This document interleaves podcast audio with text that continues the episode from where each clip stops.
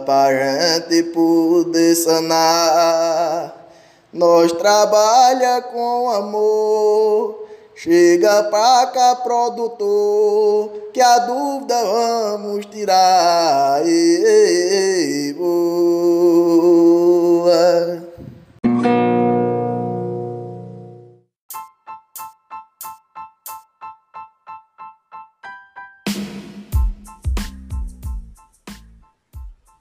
Boa noite a todos que nos acompanham. Estamos iniciando agora mais um episódio do podcast Como é a História.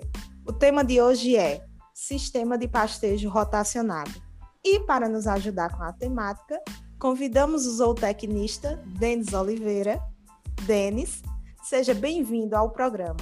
É um prazer tê-lo aqui novamente. Boa noite, boa noite, Jéssica, boa noite a todos. É dizer que para mim é uma satisfação poder estar tá contribuindo com vocês hoje, poder estar tá falando desse tema de pastejo rotacionado, que é um tema muito importante e bastante atual, principalmente quando a gente pensa numa visão de sustentabilidade nos sistemas de produção. E dentro dessa visão de sustentabilidade, a gente busca otimizar os recursos disponíveis dentro dessa propriedade, tá? Quando a gente busca em é, otimizar isso aí, em utilizar os recursos disponíveis com o máximo de responsabilidade possível, uma das alternativas é o sistema de pastejo rotacionado. Esse sistema de pastejo, ou seja, sistema de alimentação de animais a pasto, ele consiste basicamente em uma área onde o produtor vai dividir essa área em piquetes, ou seja, vai fazer subdivisões nessa área, e cada um desses piquetes os animais vão ocupar, ou seja, vão consumir essas plantas lá disponíveis por um determinado período de tempo e vão é, rotacionando, ou seja, vão rodando, vão ocupando cada um desses piquetes, tá?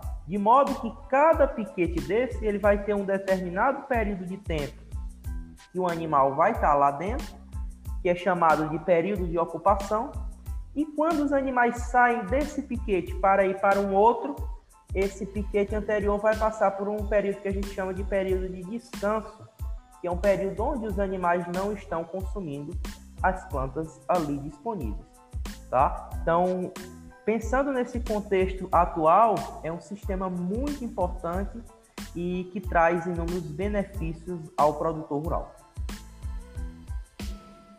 Muito bem colocado, Denis. É, nós recebemos algumas dúvidas a respeito do tema e a dona Lucivânia, lá do Ceará, fez a seguinte pergunta.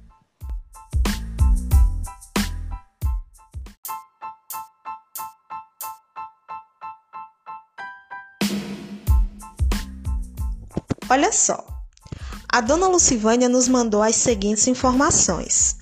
Ela tem uma propriedade de um hectare, localizada no município de Independência, Ceará. Nessa propriedade, ela tem uma área de capineira de 1.200 metros quadrados, com capim-elefante. Ela nos conta aqui que tem dois animais, uma vaca de 15 arroba e uma novilha de 9 arroba, e ela deseja implantar o sistema de piquetes rotacionados de modo que ela consiga atender o consumo desses dois animais anualmente. Então, a dona Lucivânia nos fez a seguinte pergunta: O que devo fazer para ter esse sistema na minha propriedade? Ela relata aqui também que na propriedade dela ela produz hortaliças e frutas, tem criação de galinhas e produção de queijo de leite bovino para atender o consumo da família e vender o excedente no mercado local. E aí, Denis, o que a dona Lucivânia precisa fazer para implantar esse sistema?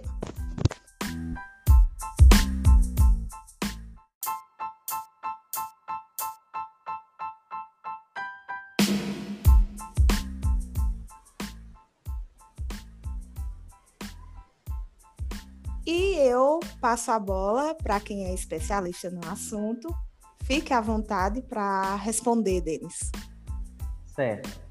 É, essa pergunta dela, onde ela faz a solicitação, ela pede né, que deseja montar esse sistema de piquete de pastejo rotacionado, tá? É, diante dessas, desse pedido, a gente tem que levar em consideração, Jéssica, alguns fatores, tá? Que são importantes para a gente garantir o sucesso desse sistema, tá? Porque é uma tecnologia, querendo ou não, é uma tecnologia que vai ser utilizada na propriedade, e como toda técnica, a gente precisa ter, é, levar em consideração alguns fatores, tá? E o que a produtora precisa fazer para implantar o sistema de pastejo rotacionado com capim elefante para vacas leiteiras? Bom, é, uma das primeiras coisas que a gente deve considerar é se esse pasto de capim elefante ele já está implementado nessa área, tá? Como é o caso da produtora. Caso ele ainda não tivesse implementado, ele não tivesse plantado esse capim, então existiria todo um processo de planejamento que envolveria o plantio, a escolha do capim e alguns fatores aí antes da gente montar os piquetes propriamente dito. Como a produtora ela já tem esse capim plantado, aí existem alguns pontos que a gente deve considerar. Primeiro, nessa situação dela, é, ela tem dois animais que vão consumir esse capim, tá? E isso é o primeiro ponto que a gente deve considerar. Qual é a demanda, ou seja, quanto de capim vai precisar ser produzido, ofertado naquela área para atender a necessidade do animal ou dos animais que ela tem. E para a gente fazer isso, a gente considera o peso vivo do animal e aí a gente tem uma estimativa do consumo diário desses animais. Segundo ponto é, com base nessa quantidade de capim que eles vão precisar consumir diariamente ou num período de tempo, a gente vê qual será o, a produtividade, a produção desse capim nessa área que ela tem lá disponível, tá? que é uma área aproximada aí de 1.200 metros quadrados. Quando a gente considera isso tudo, aí sim nós temos como fazer o planejamento de quantos piquetes ela vai precisar ter. A gente considera quanto é que o animal vai precisar, quanto pasto oferta de forragem, e daí a gente faz o planejamento de quantos piquetes ela precisa, considerando aquilo que eu falei lá no início, do período de ocupação e do período de descanso, que é um período necessário para recuperação do pasto antes da entrada dos animais. Então, considerando essas duas questões que ela tem aí, e considerando a área que ela tem os animais, ela, ela vai precisar de quatro piquetes, ou seja, ela vai dividir essa área total dela aí de 1.200 metros quadrados em quatro piquetes. Cada piquete ele vai, vai ser construído aí numa proporção de 20 por 15, tá? Cada piquete desse vai ter essa área. Então, é, essas são as principais questões que a gente deve considerar para a formação desse, para o planejamento e formação desses piquetes. E em relação aos cuidados com, com a pastagem, é, como deve ser feita a adubação e o manejo geral do sistema? Certo. Essa é uma pergunta muito importante, tá? Porque às vezes o, o produtor ou, ou os técnicos acham que é simplesmente nós termos uma técnica dessa, como o pastejo rotacionado, e a gente implementar e deixar lá, né? E não ter um cuidado nenhum. Então isso não procede. Porque se a gente considera que os animais vão estar lá nesse parque, consumindo essas plantas, querendo ou não, essas plantas vão estar, o animal vai estar exercendo um, uma pressão, né? Digamos assim, um estresse nessa planta, então a gente tem que ter o um manejo desse pasto, desse, dessa área, para garantir tanto alimento de qualidade ao animal e, consequentemente, isso vai resultar no melhor desempenho, aí no caso dela, com a produção de leite. Mas para que a gente atenda isso, a gente precisa tratar bem esse pasto.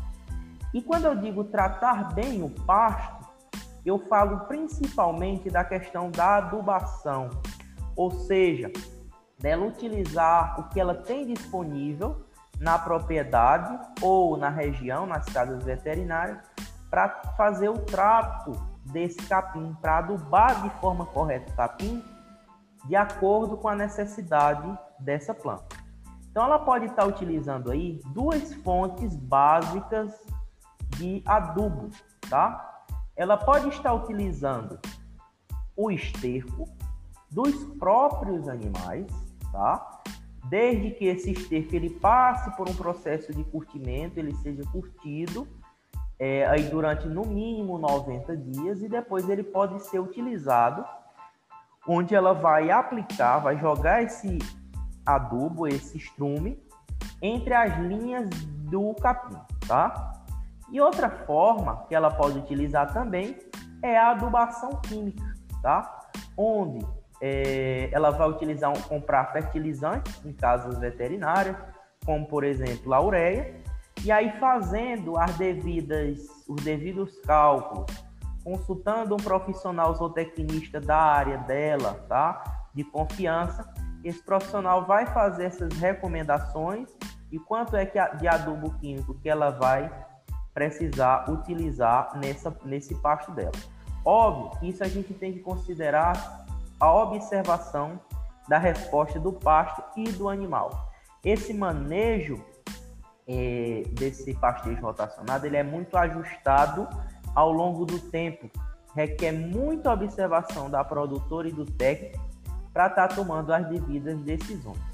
Outro ponto importante, Jéssica, que eu trago aqui para a nossa conversa, é que ela deve evitar o máximo de desperdício.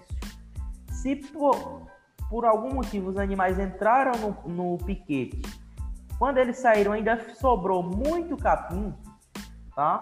Então, o que, que ela deve fazer? Pega esse capim, aproveita para fazer uma silagem. Se for o caso, o capim, ah, o capim tá muito, já tá, passou muito.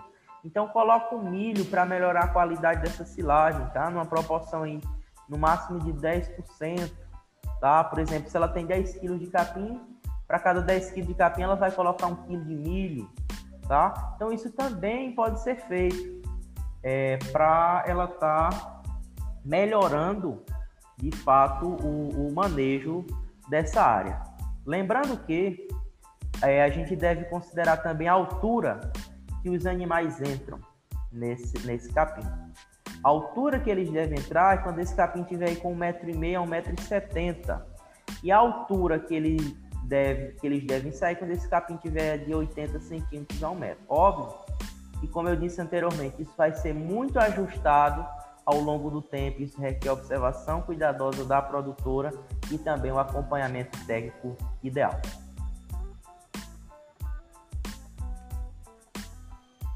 E quais as principais vantagens e limitações do sistema de pastejo rotacionado é, para a produção familiar? Bom, como principais vantagens, tá? A gente tem, como eu falei lá no início, a gente é, otimiza, ou seja, a gente melhora o uso do que a gente tem disponível lá na propriedade.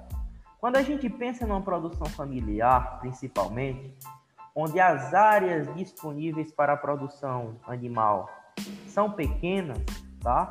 Então, se a gente tem uma área, por exemplo, de um hectare, uma área menor que essa que ela tem lá, e ela usa o sistema de piquete rotacionado, de pastejo rotacionado, ela está numa mesma área conseguindo fazer um trabalho ou, ou, alcançando um desempenho animal que ela iria alcançar utilizando um sistema convencional, só que usando uma área muito maior. Então a gente tem um uso melhor da área que ela tem disponível. A gente tem, querendo ou não, a redução nos custos com mão de obra externa, com mão de obra que não é familiar, porque pense aí, essa produtora alimentar esses animais todos os dias, levando esse capim no coxo. Isso gera um custo e uma ela fica dependente dessa mão de obra não familiar. Quando ela faz esse sistema de pastejo, o próprio animal vai lá na planta e consome. Ela não tem mais esse trabalho de levar essa planta, de passar às vezes numa máquina forrageira e ofertar o animal. E aí a gente evita, além de todas essas vantagens, que essa produtora, por exemplo, se ela trabalhasse no sistema tradicional, ela fosse abrir uma área, brocar uma área, queimar para implementar um pasto, utilizando um sistema tradicional, tá? Que possivelmente seria necessário ela fazer isso, porque a área que ela tem disponível, se ela trabalhasse sem os piquetes, os animais iriam consumir isso aí rapidamente. E daí ela iria precisar, obviamente, de uma área maior, tá? Então, isso aí são é, as principais vantagens do ponto de vista produtivo e do ponto de vista de manejo que a gente tem com esse sistema. Em relação às limitações, tá? Eu diria que como ele é um sistema é, onde os animais estão constantemente consumindo essa planta, embora a gente tenha um período de descanso, óbvio, se ele é um sistema que ele é mais tecnificado, digamos assim, ele vai exigir também um manejo, um cuidado maior, tá? Então, o, o, a principal cuidado, limitação que a produtora tem com esse sistema é que ele vai, com certeza, necessitar de um cuidado, de um manejo maior em termos de tudo aquilo que nós falamos, em termos de adubação, tá? em termos de irrigação, em termos de a gente ajustar a altura que esses animais entram, que esses animais saem. Então é, é muito um processo de observação de cuidado que essa produtora vai ter que ter. Mas se isso for feito, eu acredito que é um sistema extremamente importante. E quais os custos para a implementação de um sistema como esse? Bom, Jéssica, essa questão do custo, ela varia muito, tá? Ela depende muito da mão de obra que ela vai utilizar. Só que algumas coisas a gente precisa considerar aí. Quando a gente pensa em reduzir o custo na implementação de um sistema como esse, é, o que, é que a produtora deve fazer? Utilizar o máximo de recursos que ela tem disponível lá na produção dela, na propriedade dela. Tá? Ou seja, se ela tem disponível lá estacas, morões, arame, não tem necessidade dela, dela comprar isso de outro local. Porém, a gente tem é, os sistemas é, que é, você encontra facilmente em lojas virtuais ou em casas, em algumas casas veterinárias, que ele já vem pronto para ser montado. Já vem com os resistores, ele já vem com os arames, já vem com as baterias, todo o sistema elétrico necessário para a montagem do sistema de piquete, para os piquetes propriamente dito. O que, é que essa produtora vai ter que fazer? É pedir, né, ou, ou só, é pedir aí para alguém colocar esses morões e essas estacas numa altura aí de 5 a 10 metros, tá? E uma vez colocadas, furado o, o, os respectivos locais para que passe o arame, né, onde vai passar a eletricidade, que a gente recomenda que sejam dois fios de arame, tá? Para evitar a passagem dos animais. E aí, o que vai entrar como custo para ela é a aquisição desses equipamentos, o, de repente a mão de obra com eletricista e, se for o caso, a mão de obra de um trabalhador para colocar esses morões e estacas, tá? É, uma coisa importante que a gente deve considerar também nesse sistema, a gente está trabalhando com eletricidade, tá? Por mais que não seja uma voltagem tão alta, um choque muito alto, mas o que eu recomendo é a produtora saiu de casa, foi viajar, foi passar um dia fora e deixou lá os animais no piquete. À medida que esses animais eles se adaptam a essa questão da eletricidade, com o tempo, é, ela já poderia até desligar essa eletricidade numa situação dessa, que ela vai para outro local. Porque por mais que a, o choque seja pequeno, mas para evitar que um animal empurre o outro, que aquele animal de repente esbarra na, no, na fiação e fica lá por muito tempo, então isso pode trazer um problema ao animal. E também, eventualmente, uma pessoa entra lá, não sabe que existe esse sistema, essa eletricidade. Então, para evitar esse tipo de acidente, a gente recomenda também ter esse cuidado. Saiu de casa, os animais estão bem adaptados com o sistema, então eu recomendo desligar o, a, a eletricidade para evitar qualquer tipo de problema. Tá? Mas tendo esses devidos cuidados, é um sistema muito interessante, principalmente para essa situação que ela tem aí, tá? onde ela tem uma pequena área e quer tornar essa pequena área dela o mais produtivo possível. Obrigada, Denis. É muito esclarecedor suas informações. Eu espero ter respondido às dúvidas lá da dona Lucivânia e desejo sucesso na implementação do sistema dela. E assim chegamos ao fim de mais um episódio. Eu quero agradecer aqui a presença do, do Denis, mais uma vez, aqui conosco. E agradecer também a você que nos acompanha. E até o próximo episódio. Eu agradeço também, Jéssica, a você pelo convite para falar desse tema que eu gosto muito. É, agradeço à produtora por ter enviado a pergunta e agradeço também a todos que acompanham o programa Como é a História. Oh, thank you.